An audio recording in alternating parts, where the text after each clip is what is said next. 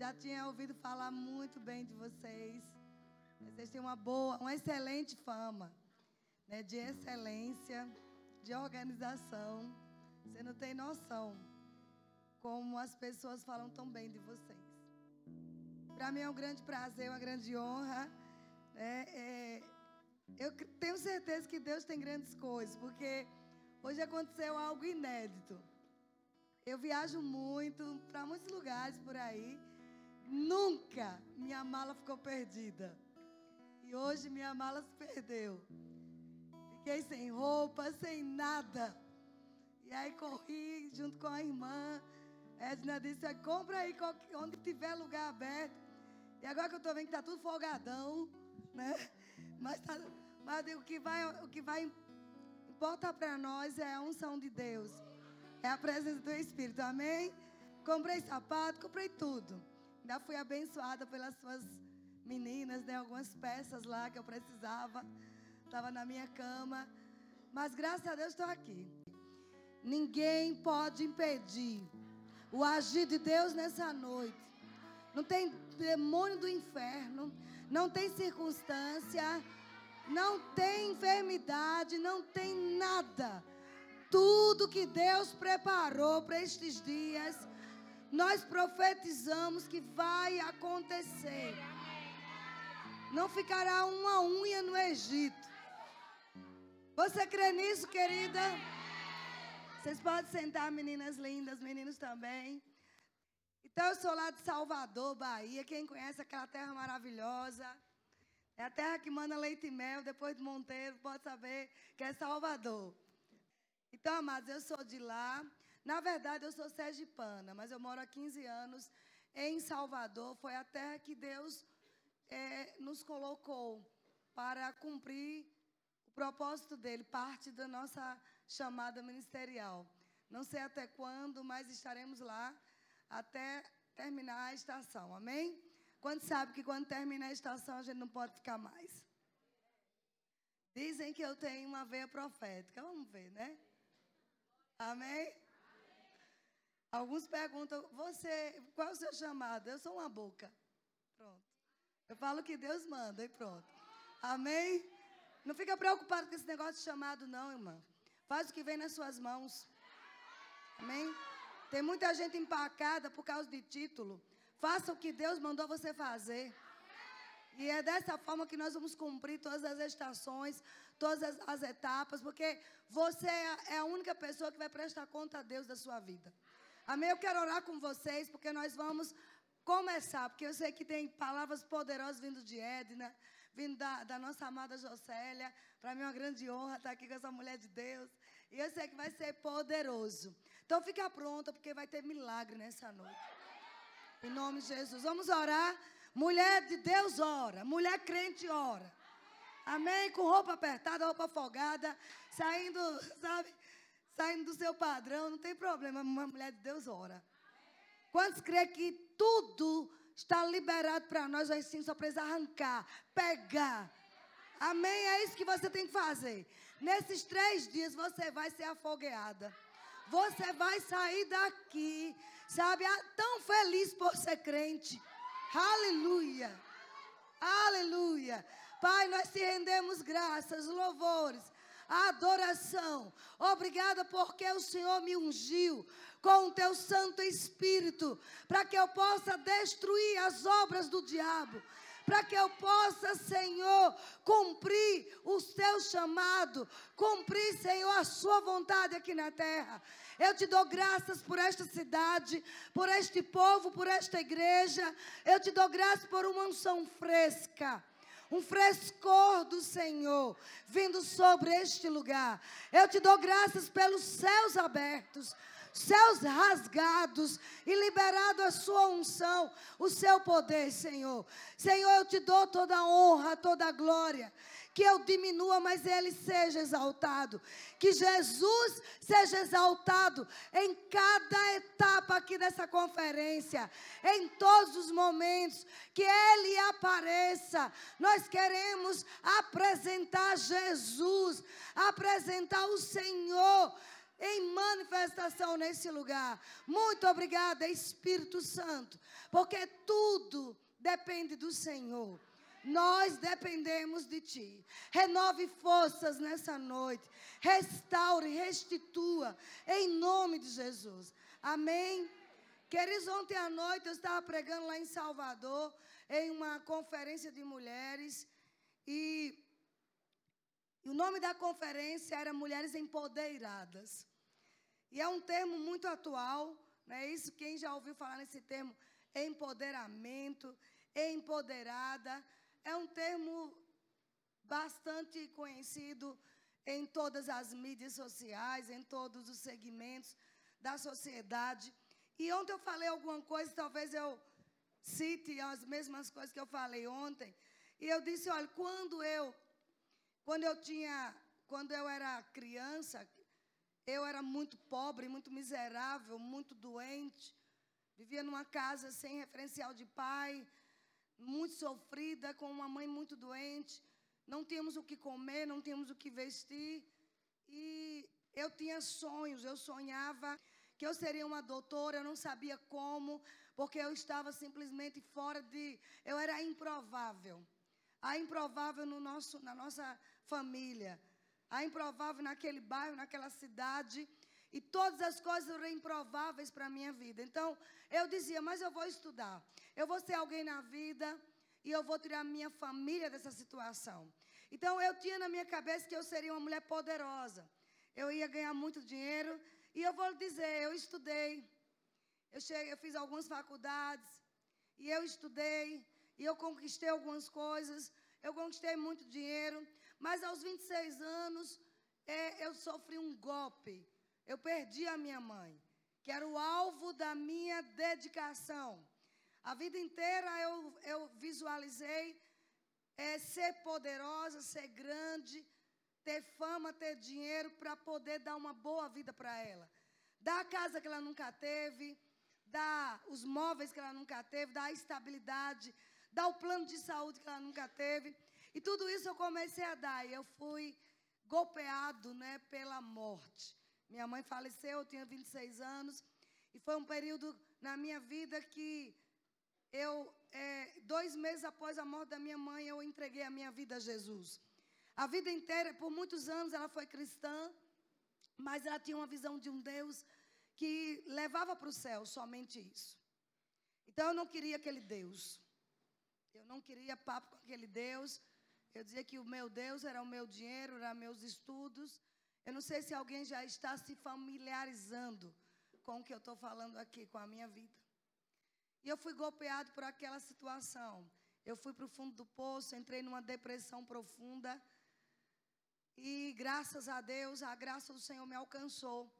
Um pastor na, na própria universidade falou de Jesus para mim. E eu entreguei a minha vida ao Senhor. E ali eu descobri, queridas, o que era ser poderosa. Amém? Até, até então eu tinha uma, uma ilusão, uma fantasia de empoderamento. Mas eu descobri, a partir daquele momento, no ano de 1992, o que era ser uma mulher poderosa. Porque a despeito de eu ter estabilidade, um excelente emprego, ter tudo que uma mulher queria, tinha um bom casamento, mais ou menos, era um casamento meia boca. Brigava muito. Não tinha Cristo ainda. Mas eu descobri, queridos, que nada disso vale se a gente não tiver a essência do verdadeiro, do verdadeiro poder. E esse verdadeiro poder é Cristo.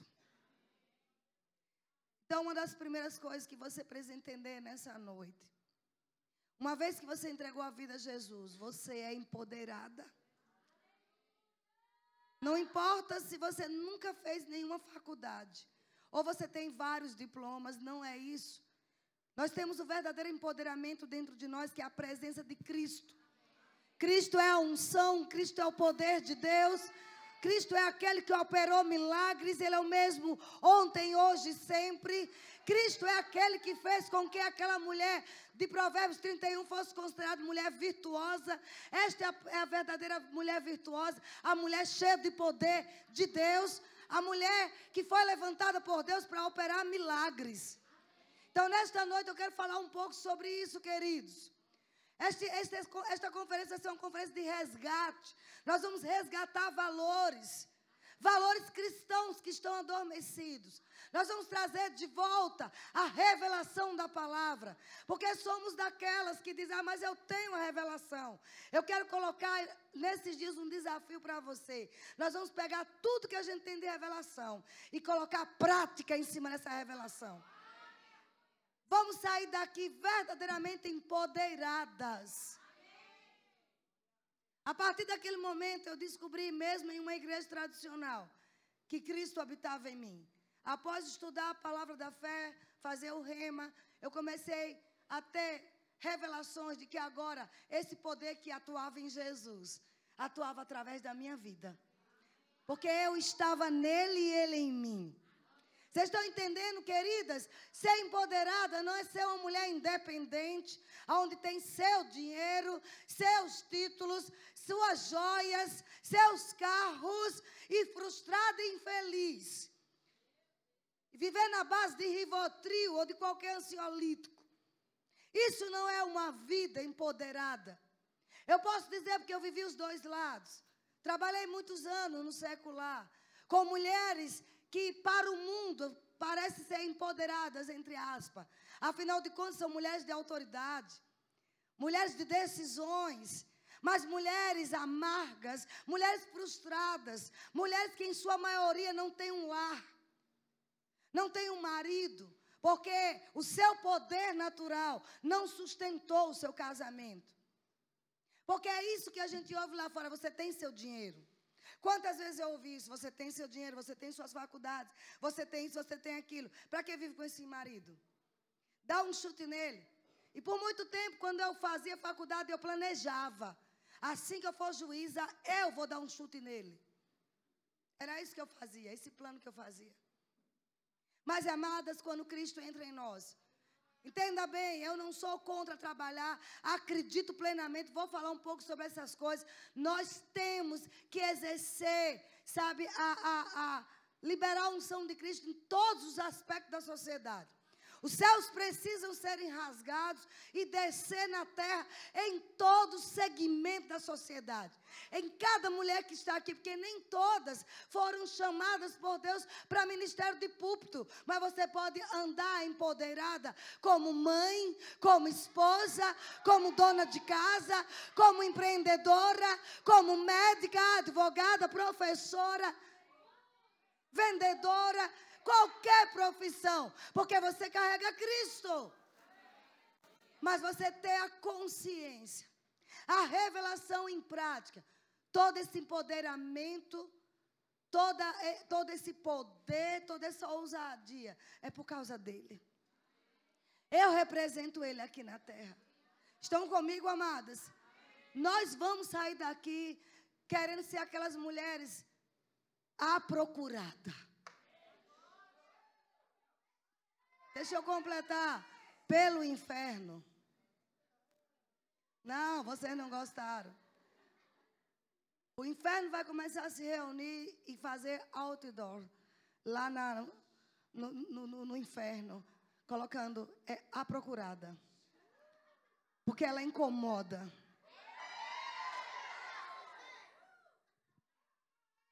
Porque por onde ela passa, ela desmancha as obras de Satanás. Sabe que tem que voltar esse tempo? Nós temos que parar, queridas, de querer, sabe, um empoderamento tão fútil. Quantos likes você teve hoje? Quantas curtidas no teu Instagram? Quantos, quantas pessoas te seguem? Esse empoderamento, comparando com o que já habita em nós, é muito medíocre é muito vulgar. Nós temos muito mais do que isso, queridas. Nós temos que estarmos prontas, preparadas para receber o like dos céus. É a minha filha, ela está fazendo, ela está atuando. ela anda como eu andei na terra. Esse tipo de empoderamento, esse tipo de mulher que Deus está querendo alcançar. Estão comigo, queridas? Sabe, você e eu precisamos entender que nós não somos a número um, a número dois, nós somos a única única. Eu sou única, não tem ninguém igual a mim. Edna é única. Você é única. Quando nós entendemos que não é ser a primeira, não ser a, a número um, não é ser a melhor, é ser a única de papai. A única dele. Aí nós não vamos ter inveja, nós não vamos competir, não, nós, nós não vamos viver despeitada. Não, nós, nós não vamos ser críticas com ninguém, porque eu sou única, faço aquilo que só eu posso fazer. Só eu. Lá no ventre da minha mãe, ele plantou, ele colocou lá a linha do tempo ao meu respeito, escrevendo tudo. Então, pronto, eu sou única, só eu posso fazer aquilo. Então não vou viver com inveja de ninguém, não vou viver competindo com ninguém. Naquilo que eu descubro, Deus me fez com esse propósito, Deus me fez com esse chamado. Eu nasci para fazer isso, eu vou ser a única.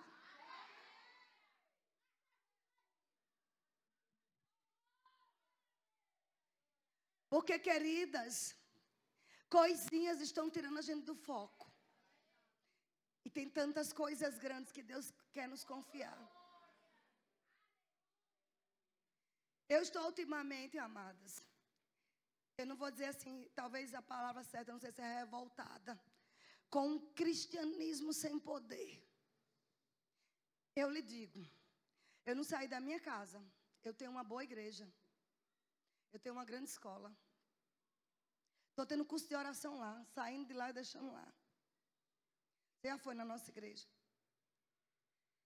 Eu tenho um povo maravilhoso. Eu não vim aqui somente para estar tá marcando nos Instagram mais uma conferência. Não, querida. Eu vim aqui com um propósito definido. Eu disse a Edna, eu estava de calça jeans, eu prego de calça jeans, não tem problema não. Vou com a roupa que eu estava de manhã, mas o diabo vai ter que me engolir. Ele vai ter que ver o plano de Deus sendo feito aqui nesse lugar. Então eu não vim para aqui brincar, não, queridos. Como eu sei que Jocélia, como Edna, ninguém veio aqui para mais um evento, mais uma conferência, para ver qual a roupa melhor que qual a roupa que a minha irmã está usando. Qual o sapato que ela está usando, qual é a marca do sapato, não. A gente vai sair desse nível raso. Isso é um nível muito raso de cristianismo. Nós vamos andar, amadas, num cristianismo como um livro de Atos. Um, um cristianismo onde a revelação teve praticidade, teve resultados. Você vai ficar incomodada. Eu disse ontem onde eu estava e vou dizer aqui profeticamente: tu vai ouvir minha voz. Você vai dormir ouvindo minha voz. Amém? Ecoando assim, ó, é Vânia falando. Vânia falou isso. Você vai, porque você vai mudar de posição vai sair desse evangelismo, desse evangelho raso, dessas boas novas que não tem nada a ver com o cristianismo. Ah, mas quantos eventos nós vamos, quantas conferências nós fazemos, quantas conferências nós vamos, e entra, entra ano, sai ano, não saímos do lugar. As mesmas meninices, os mesmos mimimis, as mesmas fofocadas, com as mesmas mulheres, os mesmos níveis. Mas Deus preparou este dia. Estes dias para nós mudarmos de níveis. O Espírito Santo, ele vai nos chacoalhar. Nós vamos desejar andar como Jesus andou, queridas. Cumprir o propósito dele. Para que tanta revelação? Para que ouvir tanta pregação? E a gente não atua. Onde está o poder? Eu vim aqui, mas despertar vocês e até mesmo eu, pela unção do Espírito, a andarmos no poder. No mesmo poder que Jesus andava. Estão comigo? Aleluia. Eu quero que você abra o livro de Lucas, capítulo 7. Louvado seja Deus. Lucas capítulo 7 tem uma história bem interessante. O filho da viúva de Naim, quem sabe dessa história? Diz assim: em dia subsequente, dirigia-se Jesus a uma cidade chamada Naim. Sabe, a Bíblia diz que a cidade, o nome Naim significa formosura. Uma cidade que era conhecida como Formosa, formosura. Mas naquele dia ela amanheceu triste. Ela amanheceu sem alegria. Porque estava um enterro de um jovem saindo à porta da cidade. E se nós olharmos o contexto, nós vamos perceber, em razão do que diz que iam com ele os seus discípulos, numerosa multidão. Repare bem. No verso 12 diz: Como se aproximasse da porta da cidade, eis que saía o enterro do filho único de uma viúva. E grande multidão da cidade ia com ela. Ninguém vai para enterro. Não existe multidões em enterro de alguém sem destaque. Concorda? Geralmente uma pessoa que falece não tem muitos amigos, não tem um grande nome, não é conhecido na cidade, vai somente a família ou os amigos mais próximos, não é assim? Aqui diz que uma grande multidão estava com aquela viúva. Subtende-se, amados, que tanto a mãe como o filho eram conhecidos na cidade. Estão comigo? Por isso a cidade talvez amanheceu triste. Tanto uma multidão vinha com Jesus entrando na cidade, como também outra multidão vinha saindo. Porque os enterros naquela, naquela época eram feitos fora da cidade. Não podia se enterrar dentro da cidade. Mas aquela mulher viúva, todos sabem que na época aqui, principalmente do, do, do governo romano, viúva, ainda mais mulher, mulher e viúva eram chamadas de escória da sociedade. Mulheres sem valor. A mulher em si já não tinha um valor. Ela era considerada res, ou coisa, no direito romano.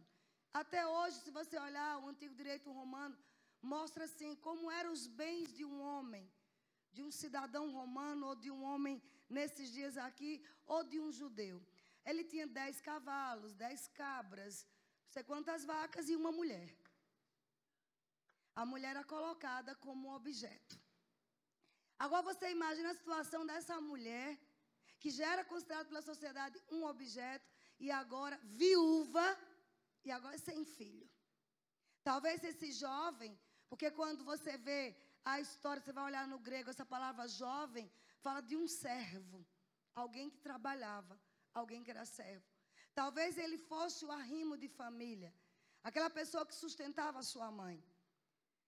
Mas você vê algo interessante. Jesus ia entrando com um propósito, mas Jesus era ligado com os céus. Ele não dava um passo sem ouvir as instruções de Deus.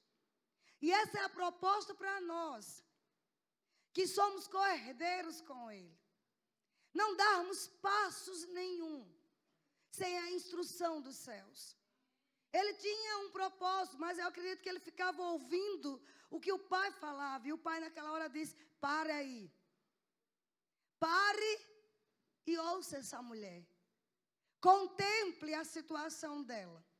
Havia uma multidão acompanhando Jesus, uma multidão acompanhando a mulher, mas ele parou para ouvir uma mulher, para prestar atenção à mulher. Porque ele sabia que no momento que ele estivesse ali conversando, estava ali uma véspera de milagre, ele estava pertinho de acontecer milagres. Estão comigo, queridas? Fique prestando atenção nas entrelinhas proféticas. Porque vai ter milagre nessa noite. Olha o que diz aqui. Vendo-a, o Senhor se compadeceu dela e lhe disse: Não chores.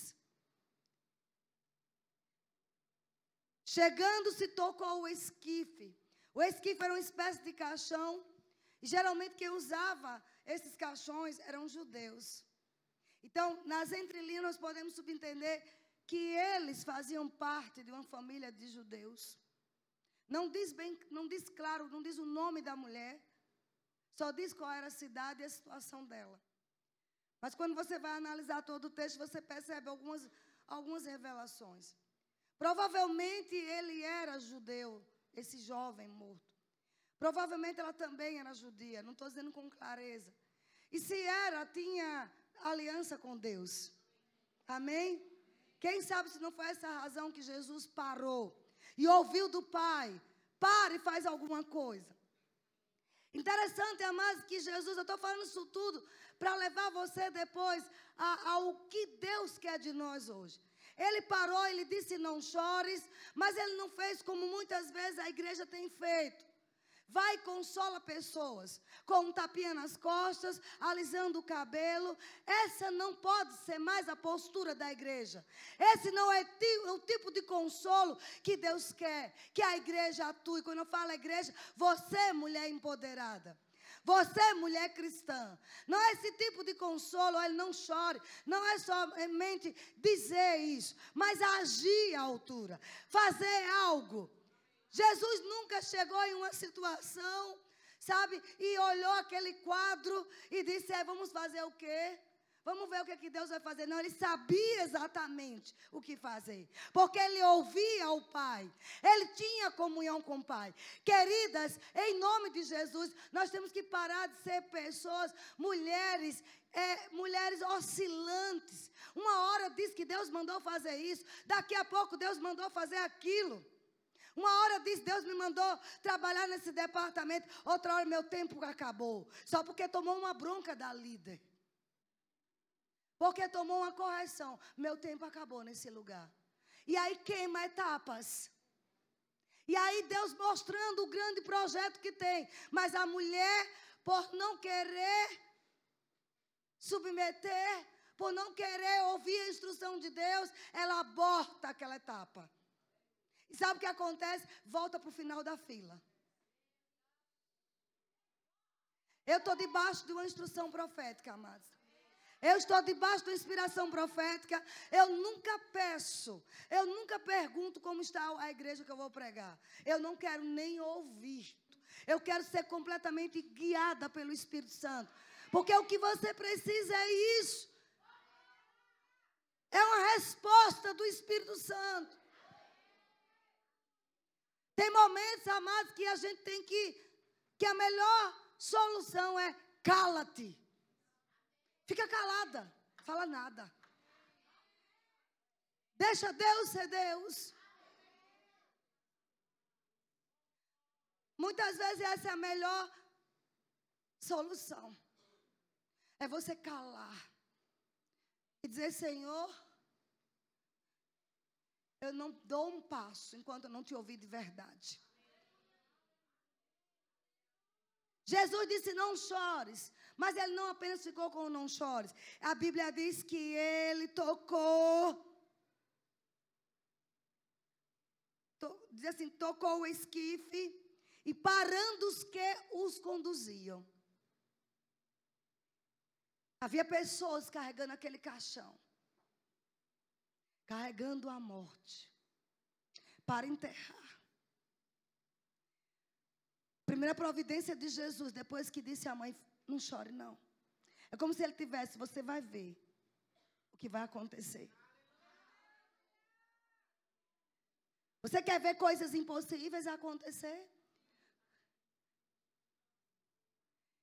Jesus disse: Pare quem está conduzindo a morte. Ele parou os que o conduziam disse: Jovem, eu te mando. Amadas, deixa eu lhe perguntar uma coisa. Você sabe que existem coisas na nossa vida que estão nos conduzindo à morte? Existem condutores de morte. E o Senhor quer nesta noite que você se levante como mulher crente. Talvez eu, eu não sei quantas não crentes tem aqui, mas se você é não crente, você é amada de Deus. E você pode sair daqui com essa revelação de que tem coisas que você vai ter que mandar paralisar. Ele nos deu o nome dele. Ele nos deu autoridade. Ele nos deu uma revelação de que estamos assentados com Ele. Sabe, se usa muito hoje a palavra plataforma. Nós criamos uma plataforma disso. Nós criamos uma plataforma daquilo.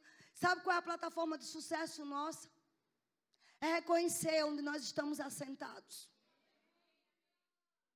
Esta é a plataforma que Deus quer que você atue. Eu estou assentada com Cristo. E eu vou fazer algo. Porque assim como Ele é, Ele diz que nós somos neste mundo. É hora de nós resgatarmos, amados, aquela ousadia, aquela intrepidez de quando aceitamos Jesus como Senhor, aquele primeiro amor, aquele desejo de ouvir a voz dEle, aquele desejo de ler a Bíblia e só sair dali quando Ele falar conosco. É hora de resgatar isso. E você sai cheio de ousadia. Eu recordo quando eu comecei a fazer o rema, queridos.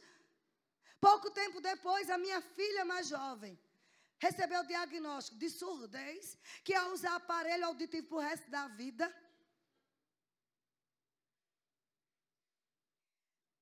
De fala embolada. Não conseguia falar direito. Mas, amados, eu estava com aquela revelação. Eu posso. Eu tenho o nome de Jesus. Eu tinha a revelação.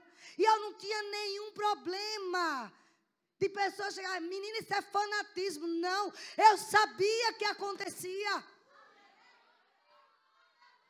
Quando os médicos disseram, mãe, ela vai ter que usar aparelho auditivo para o resto da vida.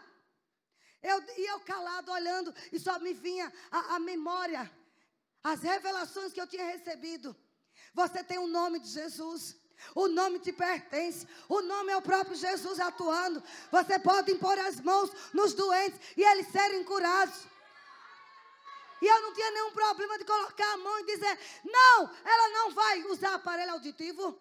Ela não vai ter voz embolada. E eu pegava as palavras de Deus pelas pisaduras de Jesus Cristo. Patrícia é sarada, já foi curada. E colocava nos quadros, e você vai ler. Nove anos ela tinha. Você vai ler, você vai confessar. E confundiu completamente a medicina. Nunca precisou colocar aparelho no ouvido. Nunca precisou nem sessões de fonoaudiologia. Porque o Criador da língua, o Criador da voz, estava ali atuando. Onde estão essas mulheres ousadas? Que vêm com um monte de argumentos, de lógicas humanas. Irmãs, eu não sou nenhuma débil mental. Eu não sou uma pessoa, é, é, é como chama, sem nenhum estudo. Eu sei o que eu estou dizendo. O que eu estou querendo aqui é elevar novamente a palavra. Elevar novamente Deus. Deus tem, Deus tem recebido culpa de coisa que o diabo está fazendo. Porque a igreja não se move.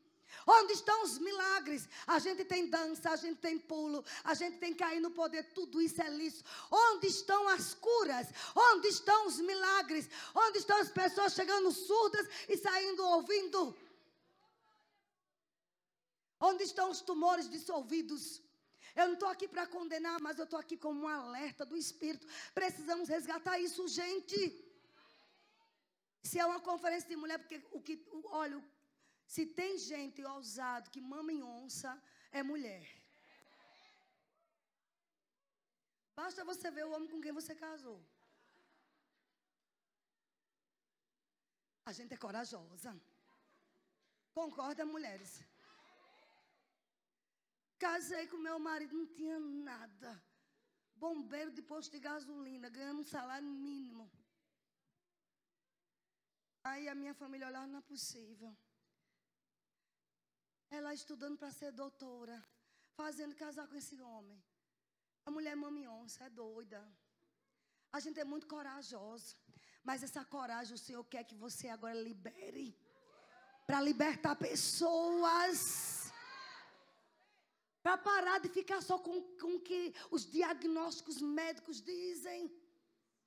Para parar de ficar somente com o que a economia fala. Nós estamos, amados, conduzindo morte.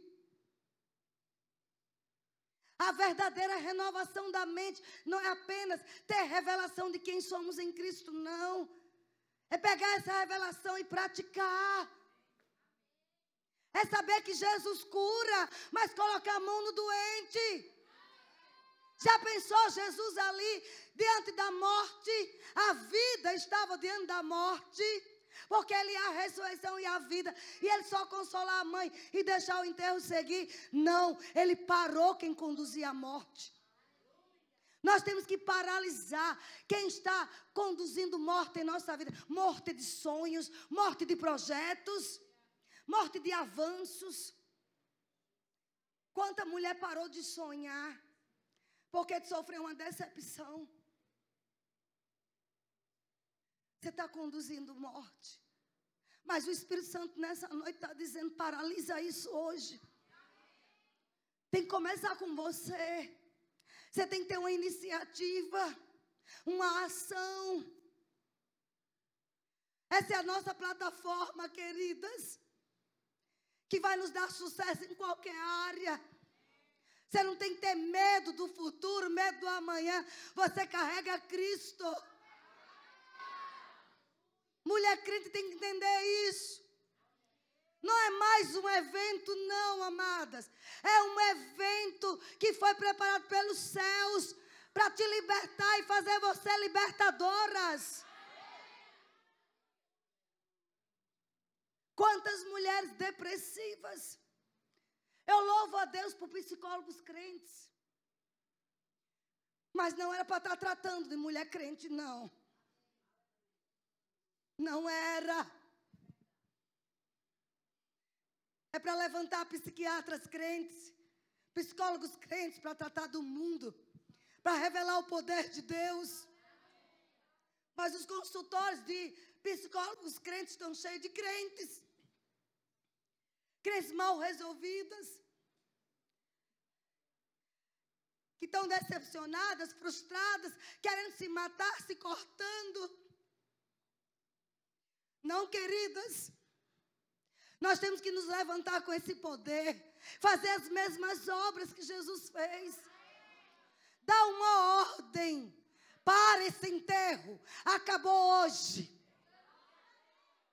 Você pensa, amados, que nós que pregamos a palavra, não tem dias que a gente levanta, parece que tem um cão aqui, aqui no ombro da gente, dizendo você vai morrer. Olha isso aí, essa dor, esse sintoma é para te matar. Olha, você está perdida, você está frustrada. Você pensa que não, mas a gente tem que ousar, levantar e praticar o que a gente prega. Sabe o que acontece? Resista e o diabo foge. Está escrito. Qual resistência você está você tá tendo? É dizer: acabou, diabo.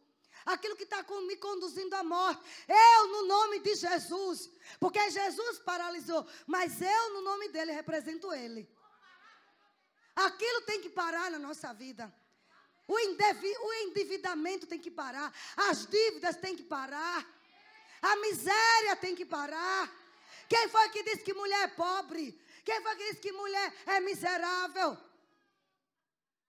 Você não tem que viver, queridos, entenda bem. Eu não estou aqui sendo, incitando você a ser insubmissa. Mas você não tem que ter como fonte seu marido, não. A fonte é o Senhor. Você tem que aprender a ser uma mulher tão forte em Deus. Uma mulher que ora e o céu se rompe, se abre, descortina, que você enriquece teu marido. Eu disse, Ed, eu vou enriquecer meu marido. Eu ganhava muito mais que ele. Às vezes dez vezes mais. Mas eu dizia todo dia, com a revelação que Deus tinha me dado da palavra. Porque um dia fiz o rema. Um dia aprendi quem eu era.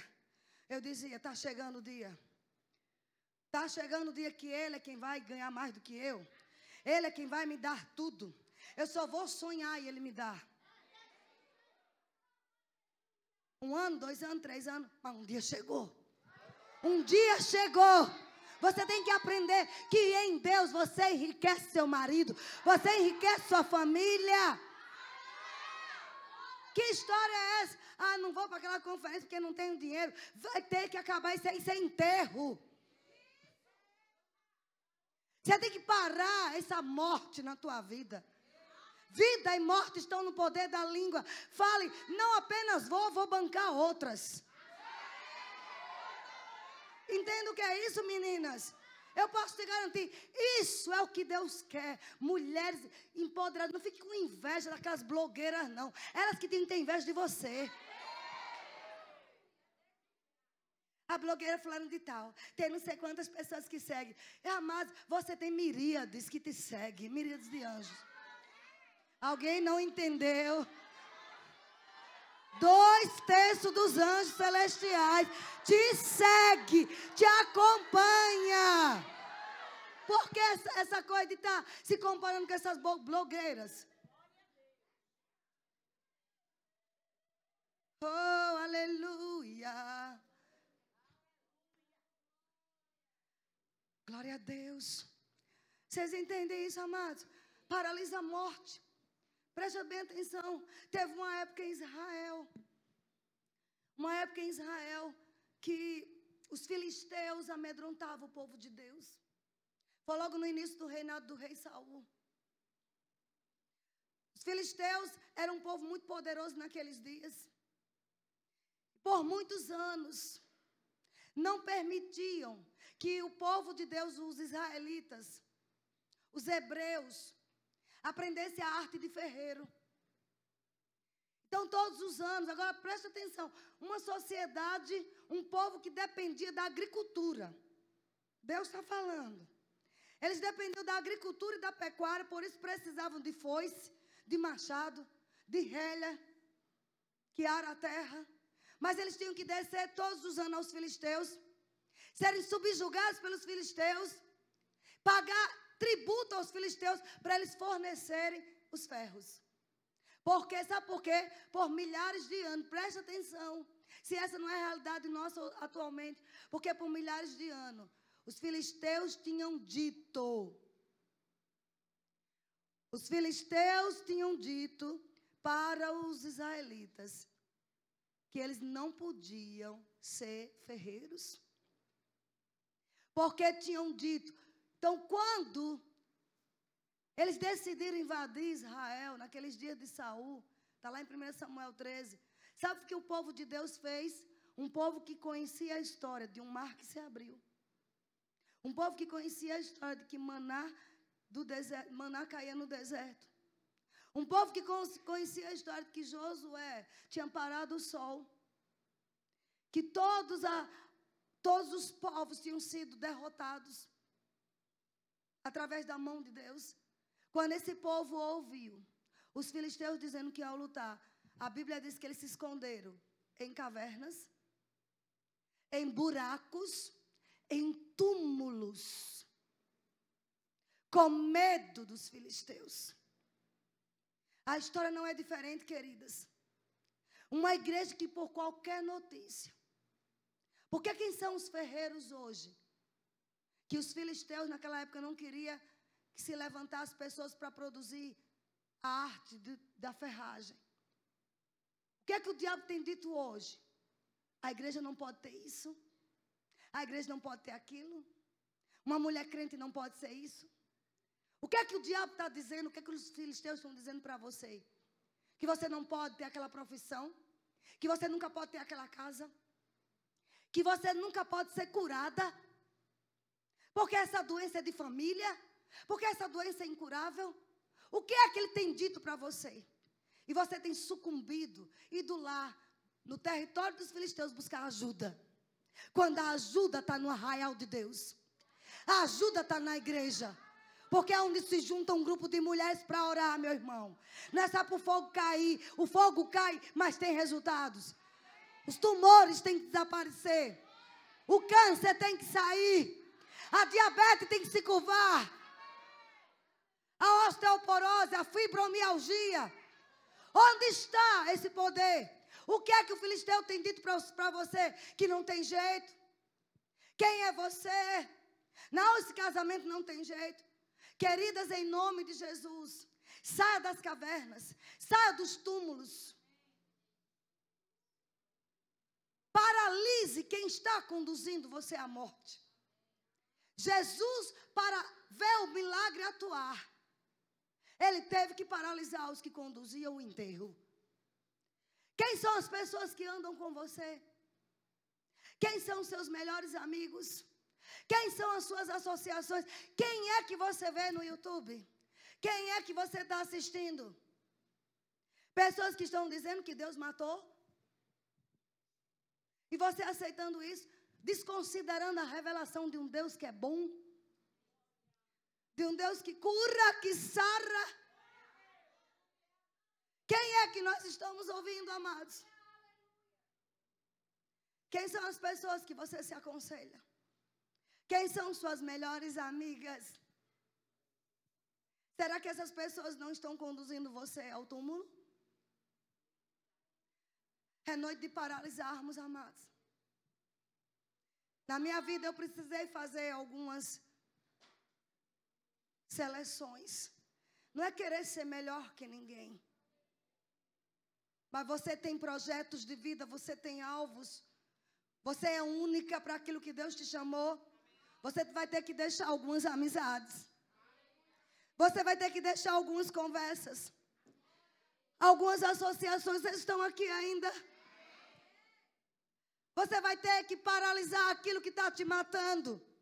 Aquilo que está te levando ao túmulo. Você vai ter que sair, querida, de debaixo desses lençóis. E se levantar e dizer quem você é em Cristo. Jesus, eu vou voltar ao que o texto, ele tocou o caixão e disse: parou quem conduzia aquele enterro, mas também fez algo, deu uma ordem de comando. Você precisa se levantar e começar a dar ordens de comandos no reino do Espírito. Sabe que a nossa plataforma, como eu falei, é as regiões celestiais. Quantos aqui têm convicção que está assentada juntamente com Cristo? Você tem certeza disso? Na mais alta posição de autoridade. Então você precisa parar quem está conduzindo você à morte. Esse medo, esses sintomas de depressão. E começar agora a ordenar. Eu te ordeno, levanta. Levanta-te. Jovem, eu ordeno, levanta. Foi isso que ele disse. Eu te mando, se levante. Sentou o que estava morto. Jesus o restituiu à sua mãe. Olha quantos posicionamentos nós precisamos tomar. Paralisar o que está nos conduzindo à morte. A frieza espiritual. Paralisar a preguiça de orar. Porque uma vez que estamos assentados com Cristo, vamos pensar nas coisas lá do alto. O que é que Jesus faria se encontrasse uma pessoa surda? O que é que Jesus faria se alguém chegasse para ele com um diagnóstico de morte? O que, que Jesus faria se entrasse em uma casa e tivesse escassez? Ontem eu estava naquela igreja. E à medida que eu estava pregando, Deus me dando palavras de conhecimento, eu disse: tem mulheres aqui que não dormem. Você se enche de maquiagem, fica toda bonita por fora, mas por dentro você está morrendo aos poucos, com uma insônia infernal. Se levante quem está assim, levantou umas dez. Antes de vir para cá, o Espírito Santo disse: ligue para aquela pastora. Pergunte pelos testemunhos de ontem. E o pastor foi quem atendeu e disse: irmã Vânia, assim que eu pisei na igreja hoje, já veio uma irmã dizendo: há não sei quantos anos eu tomava uma droga, um remédio pesado para dormir. Pela primeira vez nesses anos todos, eu dormi até de manhã sem nenhuma medicação. Meu marido está impressionado. Essas coisas têm que ser normais para nós. Essas coisas têm que ser comum para nós. Não pode ser, querida, a gente conhecer tantos tantas receitas de remédio, tantos nomes de medicamentos. E até conhecemos versículos bíblicos. Mas estamos nos acovardando em praticá-los. E eu posso te garantir, amados, se você praticar, você vai ter resultados. Eu tenho visto resultados na minha vida e não é porque sou pregadora, é só porque sou crente. Eu vim aqui só te dizer isso, você pode. Foi lhe dado uma plataforma de sucesso na vida, onde você pode mudar a história da sua família. Nós podemos mudar uma geração, queridas. E não é por meio de força de vontade, é por meio da consciência que carregamos Cristo. Cristã, mulher cristã, carrega Cristo. Quem é Cristo? A unção de Deus, o ungido de Deus. Quem é Cristo? Aquele que diz: as mesmas obras que eu faço, você também vai fazer. Edna, para essa nova fase, é uma nova fase de milagres, milagres criativos. Você vai colocar a mão em mulheres onde já estavam desenganadas, onde iam perder as suas mamas e você vai colocar, e o tumor vai desaparecer, e não vai ficar nenhum rastro.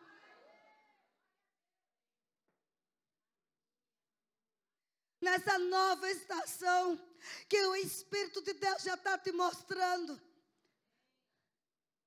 Não te apresses tanto. Vá passo a passo, pouco a pouco. Porque é muito grande o que vem por aí.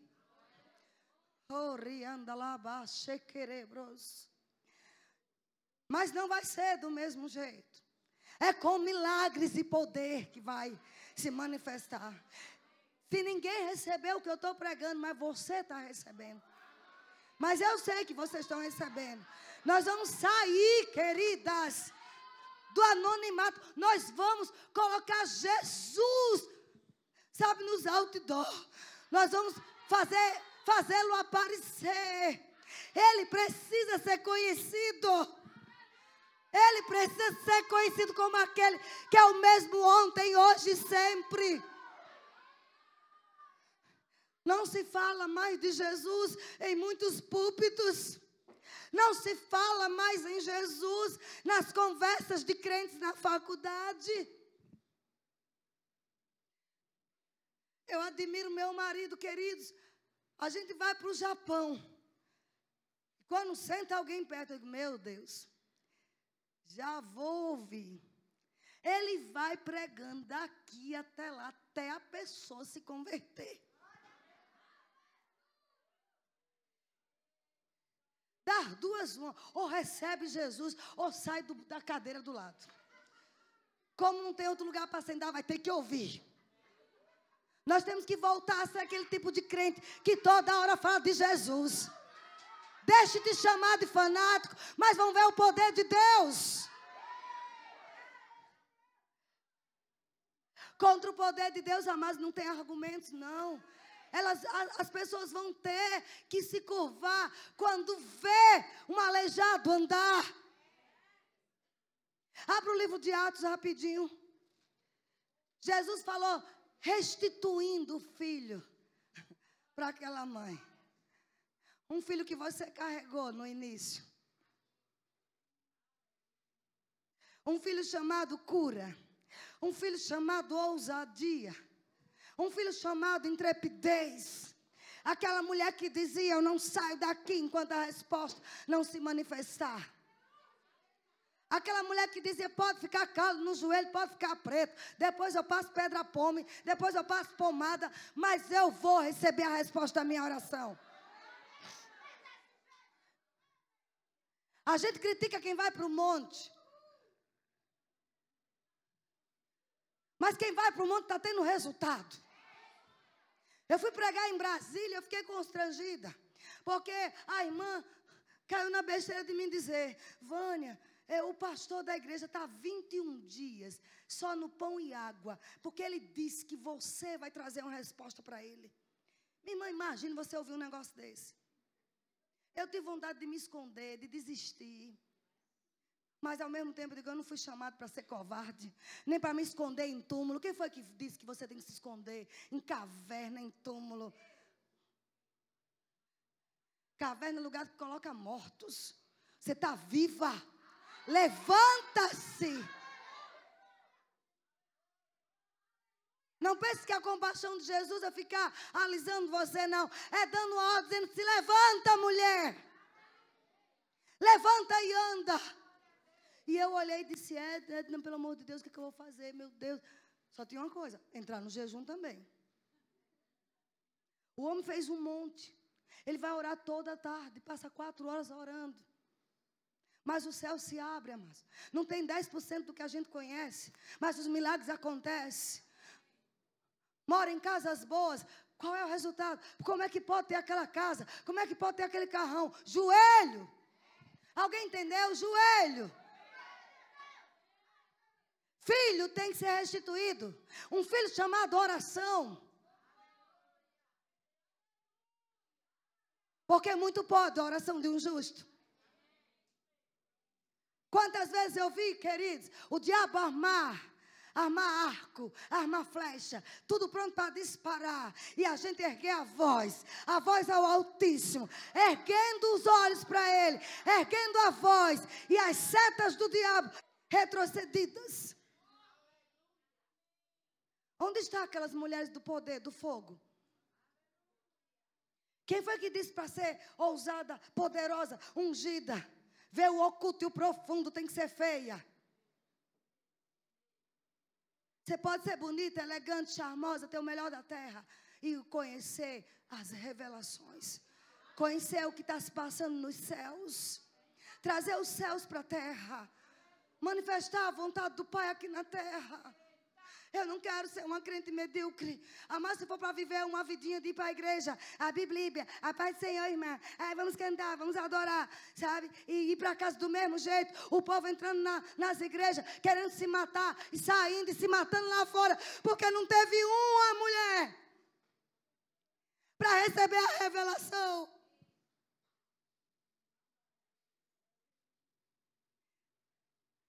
E a gente ficar no outro dia dando desculpas esfarrapadas.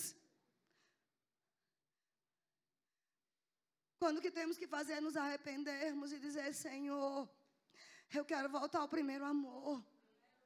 Eu quero conhecer a tua voz mesmo em meio a tantas coisas, mas eu conhecer o Senhor. Discernir a tua voz. Pessoas morrendo do nosso lado e a gente não está fazendo nada. Olha o que ele diz lá no livro de Atos, eu estou quase terminando. Isso é só o começo do que Deus vai fazer.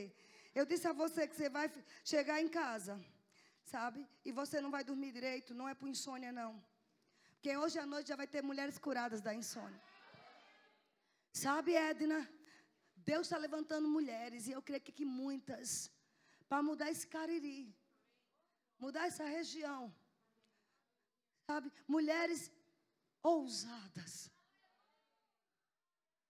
Mulheres que vão paralisar a morte, paralisar enterros, ressuscitar mortos, ressuscitar mortos.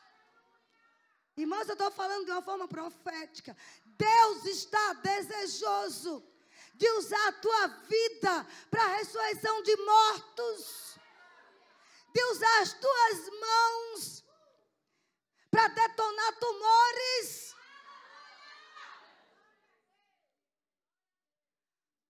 Deus está desejoso de dizer: Eu posso usá-lo, eu posso usá-lo. Olha aqui o que diz em Atos 9. Quando Ananias, a Bíblia não diz que Ananias era apóstolo, Ananias era um homem comum. No versículo 11 diante diz que em Damasco havia um discípulo chamado Ananias. Atos 9, 11. Não era um profeta, não era um evangelista, não era um pastor, não era um pregador, era um homem que orava. Deus quer te revelar coisas, mulher.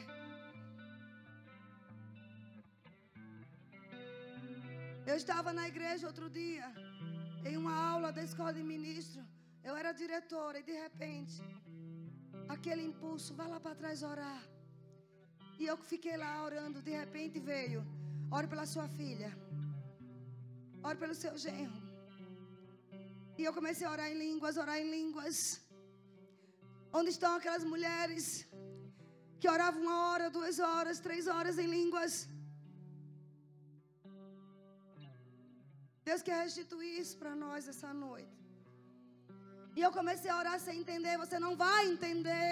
Foge a lógica. Você só obedece. E eu passei a orar em línguas. Terminou a aula, dez e pouca da noite. Cheguei em casa. Era Maneco que estava dando aula.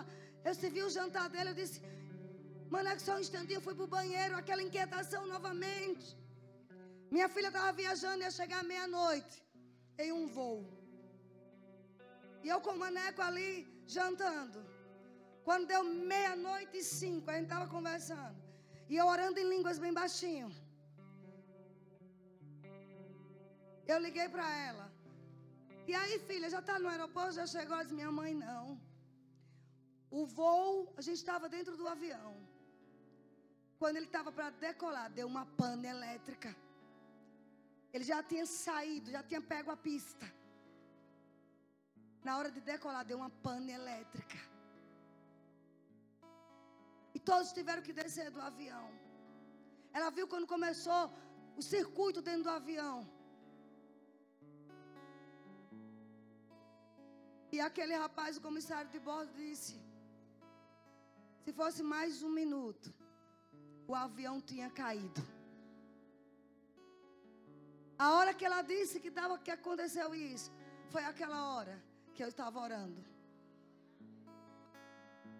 Você entende o que é isso, queridas?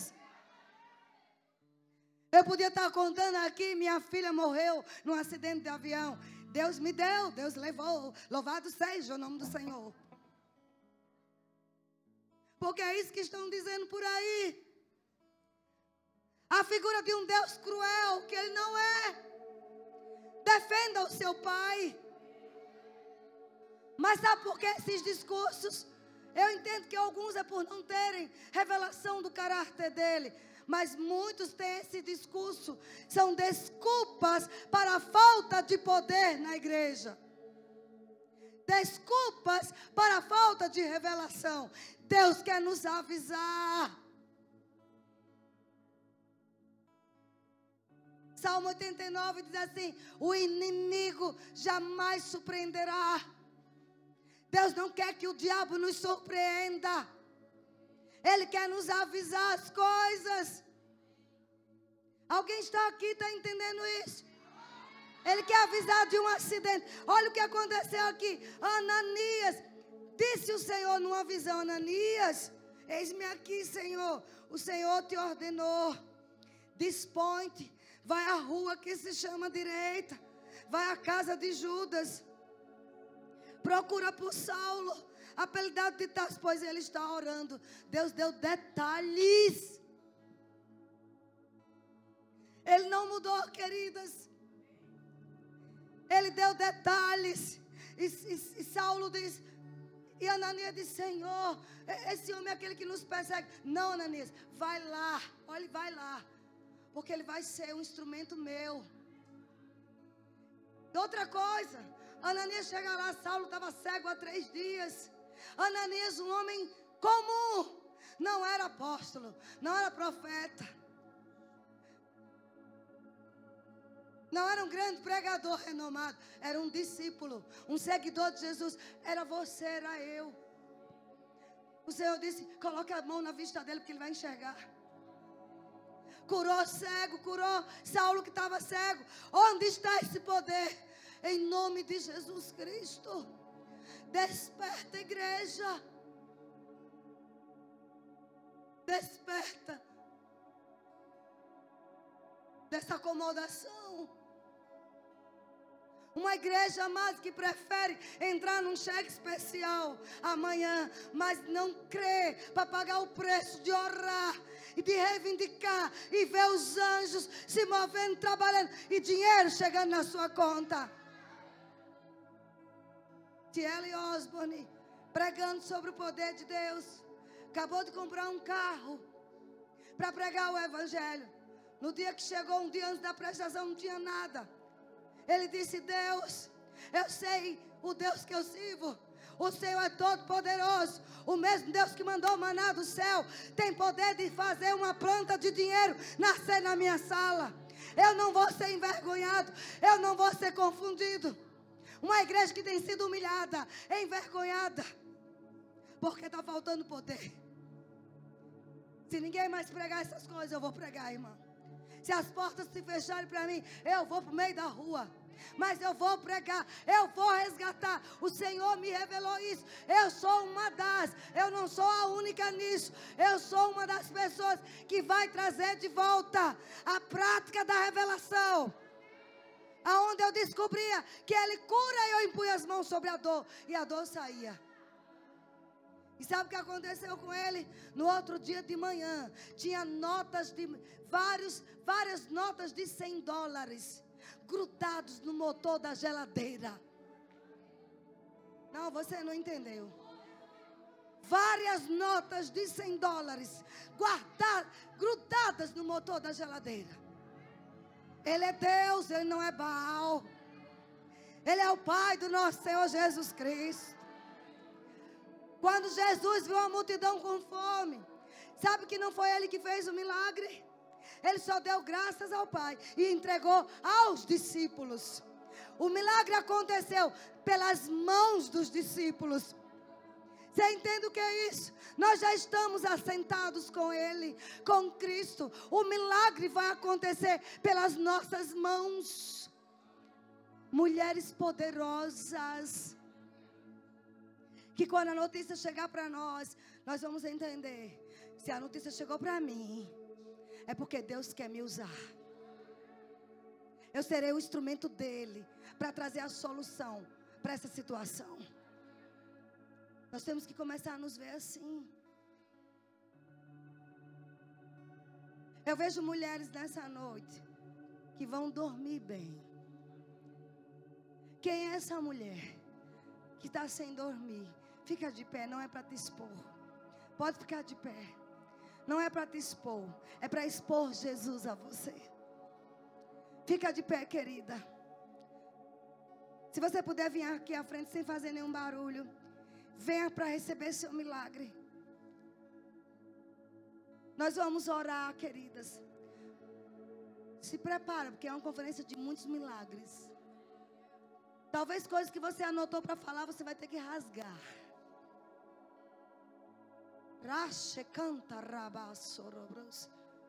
Deus falou comigo. O que é isso, Vânia? Uma revelação. É uma palavra de conhecimento. Pode virar para cá, por gentileza. Isso, como ela está. Isso, olhando para mim. Uma palavra de conhecimento, amados. Deus quer revelar pessoas do nosso lado que estão querendo suicidar. Pessoas do nosso lado que recebeu um diagnóstico de morte e não está com coragem de dizer a ninguém. Aí Deus te revela. Para quê? Para expor? Não. Você recebe a revelação e recebe o poder para operar o milagre. Ananias recebeu a revelação, mas recebeu também o poder para tirar Saulo de Tasso da cegueira. Para dizer para ele também quem ele seria. Meu Deus! Às vezes fazemos um apelo para profetas. Quem aqui é profeta? Vem umas tem um ambiente de 200 mulheres, vem 150 profetas. E quanta profeta é essa e não tem poder na igreja? Quanta profeta é essa e o diabo se andando na casa? Precisamos avaliar isso, amadas. Se vocês quiserem me deportar, eu vou embora logo, hoje à noite. Mas eu trouxe um recado de Deus para você ser sacudida, sair desse túmulo, sair dessa letargia, sair dessa caverna. Mulher em caverna só é para um tempo, para pegar poder. Alguém entendeu? Para se isolar e se encher de poder, só para isso. Mas caverna de depressão, não. Caverna de medo, de angústia? Não. Caverna de endividamento? Não. É uma revolução para a nova fase. É uma revolução. A marca vai ficar. E você que já trabalha com essas áreas, você veio aqui e eu sei que fome está sendo gerada. Uma fome vinda dos céus, como nunca você teve, para ser ativa no corpo de Cristo. Ser ativa no seu trabalho, na sua faculdade, na sua casa. Chega, amadas, de ser só poderosa na igreja. Eu ando em milagres. Eu ando em poder. Que poder? Nem para dor de cabeça você ora. Tem que correr logo para um Doflex. Vamos começar curando uma dor de cabeça. Eu vim para te desafiar. Mas eu creio na unção do Espírito que você vai me amar. Tem que haver um saculejo na igreja, amados. Chega de estarmos postando vídeos. Fulano fez isso, fulano fez aquilo. Em 1910, em 1920, década de 70, em 90. E hoje é o quê? Esse saudosismo. O Senhor está a ponto de vomitar. Esse tipo de saudosismo na igreja. Como parecendo que a gente serve um Deus morto. Ele está vivo. Jesus está aqui. E, e, não se espante se ele não estiver sentado numa cadeira dessa. Olhando para mim, para ver o que, é que eu estou falando, se eu estou sendo fiel a Ele. Sondando teu coração. Não, amados. Ah, ah, eu era aquela pessoa que pregava nos presídios. Eu tirava pessoas das drogas. Eu orava nas madrugadas e a coisa acontecia. Amadas, isso é enterro. Paralise isso paralisa, paralisa essas, esse saudosismo. Vocês estão me entendendo? Eu tenho pedido a Deus para não ser agressiva. Se eu tivesse ser agressiva é com o diabo. Com as mentiras que ele lançou na igreja. E eu falo igreja que tem revelação da palavra. Mas que estão se acostumando com o natural. Essas mulheres vão dormir hoje. Não é porque é Vânia. É porque o poder de Deus vai tocá-las. Deus encontrou alguém que ele pode confiar. Ô Vânia, se eu tocar e não acontecer, eu obedeci a ele. Será que Ananias pensou? Senhor, isso não aconteceu. Não, ele só obedeceu. Na obediência, cresce a unção. Na obediência, a unção cresce. Por que, que eu perguntei? Tem algum testemunho de ontem? Ele, assim que eu cheguei na igreja, a irmã correu para mim para dizer que dormiu como uma criança. Isso me impulsiona a orar de novo. Estão entendendo, queridas? Você vê acontecer, você ora e você vê a resposta. E você fica mais motivada, empoderada. Oh, pega a tua mão santa e põe daí para cá, porque você é ungida. E vai juntar com a unção que está em mim, e elas vão ser livres na autoridade do nome de Jesus. Receba a libertação. Fora a insônia, fora. Tudo que não foi plantado pelo meu Pai, saia em nome de Jesus toda perturbação saia, solte o sono da minha irmã em nome de Jesus. Saia a insônia em nome de Jesus. Em nome de Jesus. Toda insônia saia. Amanhã nós vamos ouvir testemunhos. Essas mulheres vão estar tão fervorosas. Saia insônia em nome de Jesus. Saia insônia. Deita e dorme. Saia insônia em nome de Jesus. Como é que Jesus faria? Se alguém chegasse para ele, Senhor, eu estou sem dormir há tanto tempo. Ah, minha irmã, tome um pedacinho de Rivotril. Será que seria essa a resposta dele? Procure um médico de neurolo, neurologista. Será que seria a resposta dele? Eu tenho que entender que se o problema chegou perto de mim, é porque Deus conta que eu tenho a solução. Alguém pegou isso? Ele diz: Você é a resposta. Se elas chegaram com insônia aqui, é porque Deus sabia que me ungiu para elas serem curadas e elas serão curadas. Curada em nome de Jesus. Você crê? Tome posse. Em nome de Jesus, curada. Em nome de Jesus, curada. Curada em nome de Jesus. Curada em nome de Jesus. Assim como Jesus é, nós somos neste mundo. Curada em nome de Jesus. Curada em nome de Jesus. Curada. Louvado seja o nome do Senhor.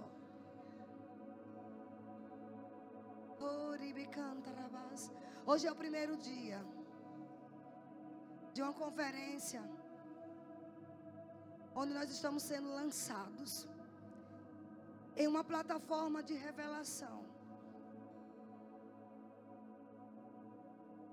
Em que essas revelações se tornam práticas. O discípulo segue o seu mestre. Eu estava no Japão, um povo frio. É o que dizem. Querem nada com Jesus. E eu pregando em português. Para um povo de língua que mora lá, mas é brasileiro. Mas eu não sabia mais. Eu falando do poder de Deus. Foi em janeiro. Quando eu fiz o apelo em português, um casal nativo de japonês. Não me pergunte como eles entenderam. Porque não tinha tradutor. Levantaram a mão e vieram. E eu impus as mãos. E eles foram curados. Para falar sobre salvação. Para confessar, teve que vir um tradutor. Não me pergunto como eles compreenderam o apelo. Eu só tenho uma explicação: a unção atraiu. A unção que nós carregamos vai atrair pessoas onde nós vamos exibir Jesus, exibir Deus. Sabe que uma pessoa querer se jogar da ponte, fazendo cartas para se matar, e você chegar perto sem saber, sem conhecer a pessoa e dizer: Você fez aquela carta? se despedindo da família. Você sabe que tem um Deus que te ama, a pessoa não suporta. Quem te contou? Quem te contou? O Altíssimo. Esse tipo de cristão que precisa ser ressuscitado. Se Deus escolheu essa cidade tão pequena, se escolheu você do interior da Paraíba, Ele sabe por quê. Tem algo especial de Deus para vocês, mulheres. Louvado seja Deus. Amanhã nós temos mais. Você vai para casa ouvindo minha voz. Vânia não é a voz do Espírito Santo, não.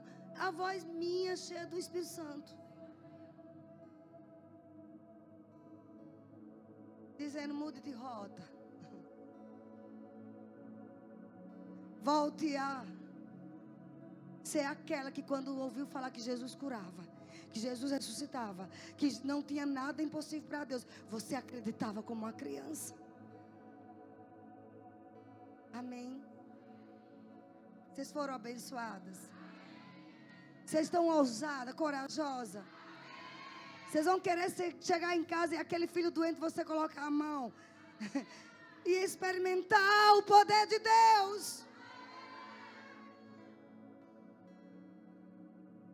Vamos ficar de pé, levante suas mãos.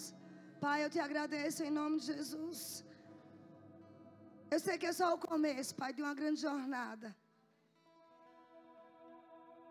Eu sei, Pai, que são respostas de períodos de orações que houve aqui nesse lugar. Obrigado por um sacudir, Pai, um sacudir do teu espírito nessas mulheres e homens que nos ouvem nessa noite. Tem coisas Espírito Santo, que eu não sei fazer. Mas eu confio no Senhor. O Espírito de revelação. Como houve em Ananias. Que não apenas ele recebeu a revelação, mas ele praticou. Esse Espírito se manifesta aqui hoje. O seu nome será honrado na vida dessas mulheres. Tem mulher aqui que vai mudar uma cultura, que vai mudar uma nação. Tem mulheres aqui que Deus está falando sobre outro lugar, outra nação, outra cidade. Mas você não vai ser mais uma, você vai ser única. Você vai fazer coisas que ninguém nunca fez. Porque foi a você que Deus te deu essa atribuição. Você não vai fazer as mesmas coisas que fazia aqui. Riambra, canta, labra, chorocobros. Ribecanto, robôs. Eu vejo mulheres que hoje não vão dormir direito, não por insônia, mas porque vão estar orando, orando, orando. Checa, labachou, brecanta, ribacanta. Obrigada, Espírito Santo. Amanhã temos mais. Amanhã temos mulheres ungidas pregando aqui. Venha com expectativa. Se tiver uma doente que você conhece, traga. Eu te desafio a trazer. Jesus vai curar. Jesus vai curar. Aleluia. Eu quero representar meu pai bem. Eu quero defender meu pai. Quem quer defender seu pai aqui? Aleluia. Obrigada, Senhor, por revelações, pelo extra chegando na vida dessas mulheres.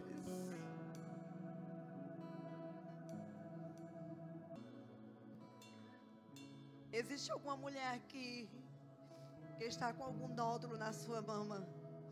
Se tem essa mulher que levante sua mão, por favor. Queria que você viesse até aqui. Existe mais alguma? Existe alguma mulher aqui? Nódulo na mama. Essa conferência, ela será marcada por milagres.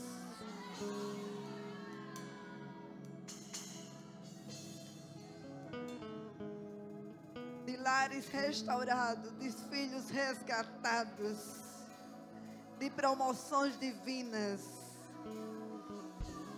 de curas.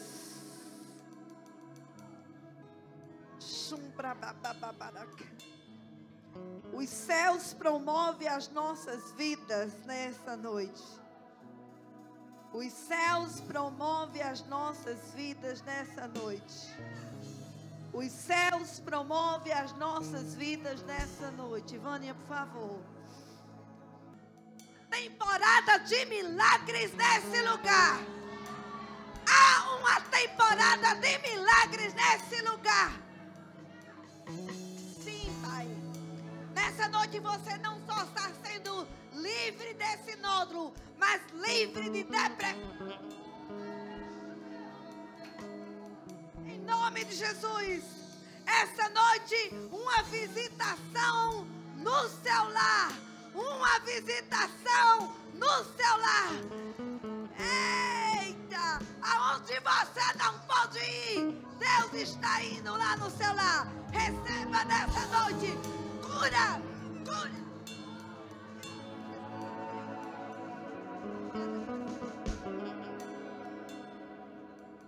Nunca esqueça desse dia 20.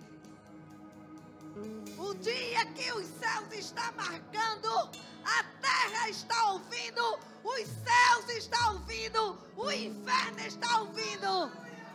A liberdade e o que o Senhor está fazendo no seu lar. Glória, você pode se alegrar, minha irmã. Aleluia. Obrigada, queridas. Aleluia. Obrigada, Pai, no nome de Jesus.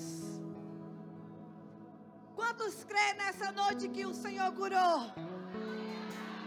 Quantos crê que mulheres irão dormir sem tomar alguma coisa, amados? Eu creio, porque isso já aconteceu comigo.